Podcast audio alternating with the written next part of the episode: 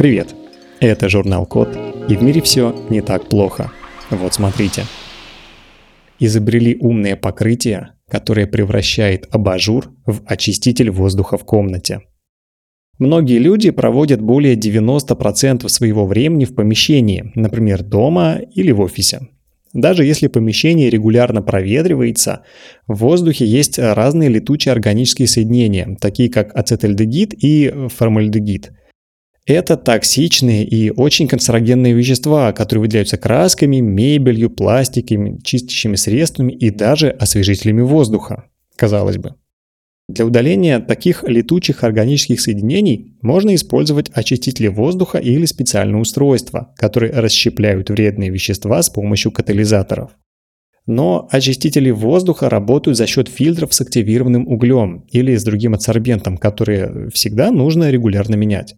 А устройствам с катализаторами нужен отдельный нагреватель или даже источник ультрафиолета, которые могут производить нежелательные побочные продукты. Так вот, в Корее придумали такое решение. Абажур с умным покрытием, который очищает воздух от летучих органических соединений. Для работы умного покрытия требуется только источник видимого тепла, например, галогенные лампы или даже лампы накаливания. Такие лампы преобразуют в тепло до 95% энергии, которую они сами потребляют для работы. А работает все это так. Сначала при включении лампы абажур нагревается. Когда он становится достаточно горячим, активируются те самые катализаторы в умном покрытии. При этом начинают разлагаться летучие органические соединения в воздухе. То есть сначала они превращаются в уксусную кислоту, затем в муравьиную, а после этого в воду и углекислый газ в безвредном количестве. Покрытии используются катализаторы на основе железа и меди. Поскольку медь обладает дезинфицирующими свойствами, с помощью такого абажура также можно убивать микроорганизмы, которые уже находятся в воздухе. Пока что умное покрытие подходит только для галогенных ламп и ламп накаливания.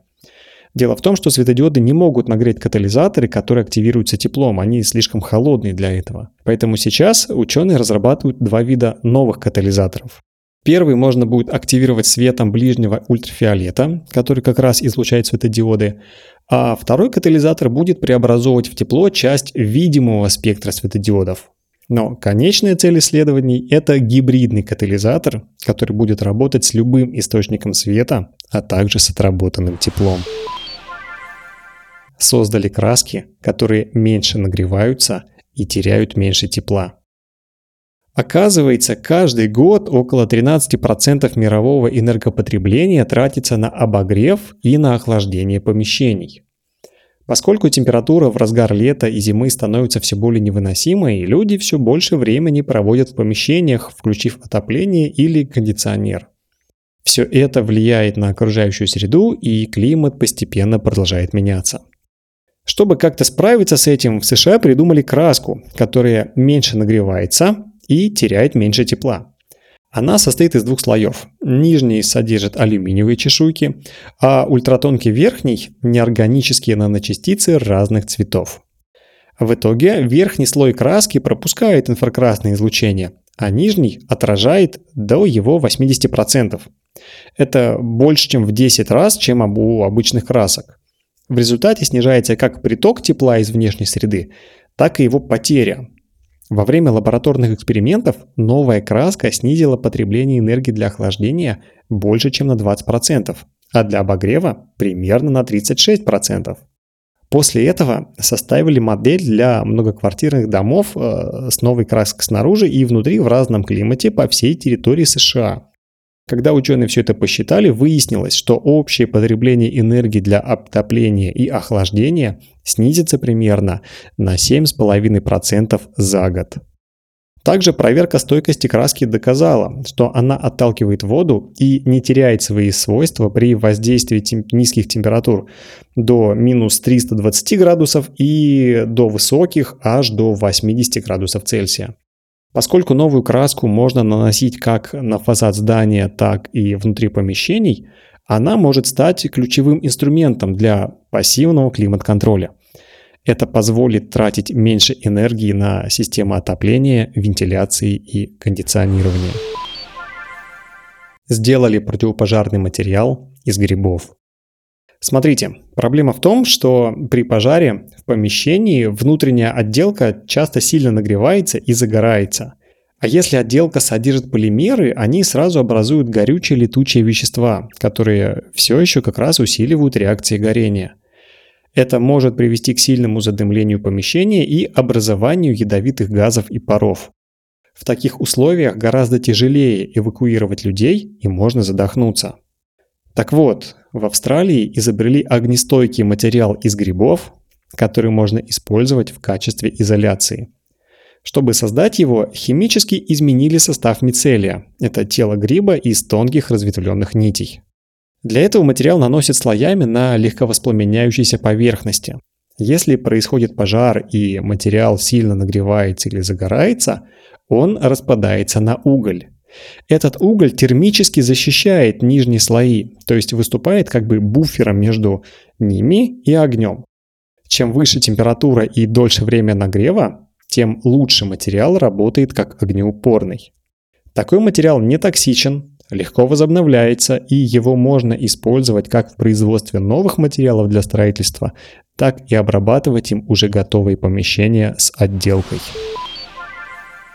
Сделали носимое устройство, которое незаметно подсказывает пользователю дорогу. Многие на своем опыте знают, что в незнакомом районе или в городе бывает сложно ориентироваться, и тогда на помощь приходят карты. Но чтобы сверяться с маршрутом, нужно отвлекаться вместо того, чтобы просто видеть, что тебя окружает. С этим, конечно, можно смириться, если ходить пешком, но на велосипеде или самокате смотреть на карту бывает не только неудобно, но и опасно. Есть риск отвлечься и, например, не заметить помеху на пути. Можно, конечно, включить голосовые подсказки навигатора, но тогда не получится уже с комфортом слушать музыку или виртуальную экскурсию. Так вот, Ученые сделали носимое устройство на запястье, которое само подсказывает пользователю дорогу. Система состоит из двух рукавов и текстильного пояса, который содержит вспомогательные элементы.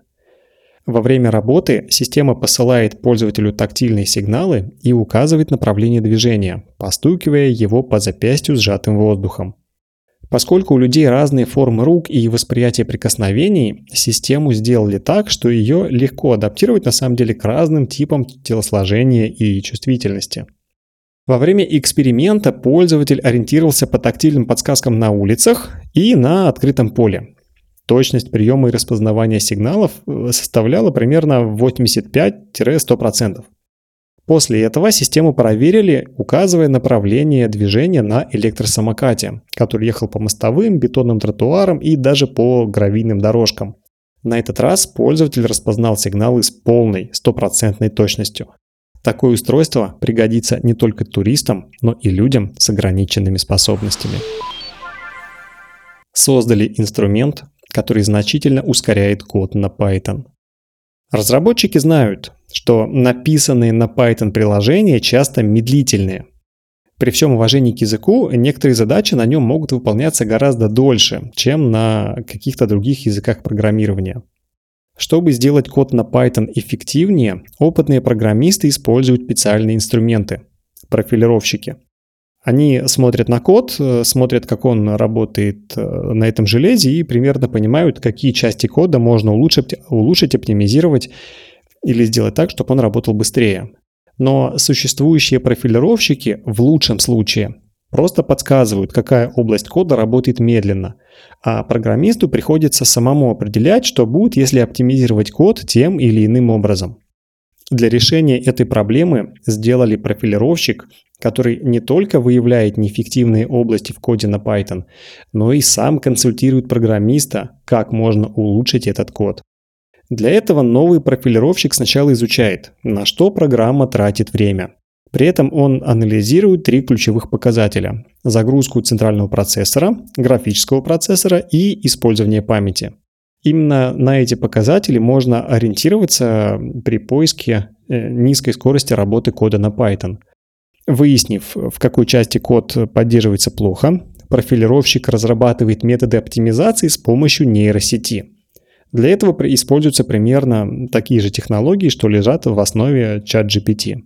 С момента публикации открытого кода профилировщик скачали уже более 750 тысяч раз. По одному из отзывов, с помощью э, нового профилировщика удалось сократить выполнение кода на Python на 92%. Короче, этим инструментом можно пользоваться и применять в своих рабочих проектах. На этом все. Спасибо за внимание. Заходите на сайт thecode.media и подписывайтесь на нас в социальных сетях. С вами был Михаил Полянин.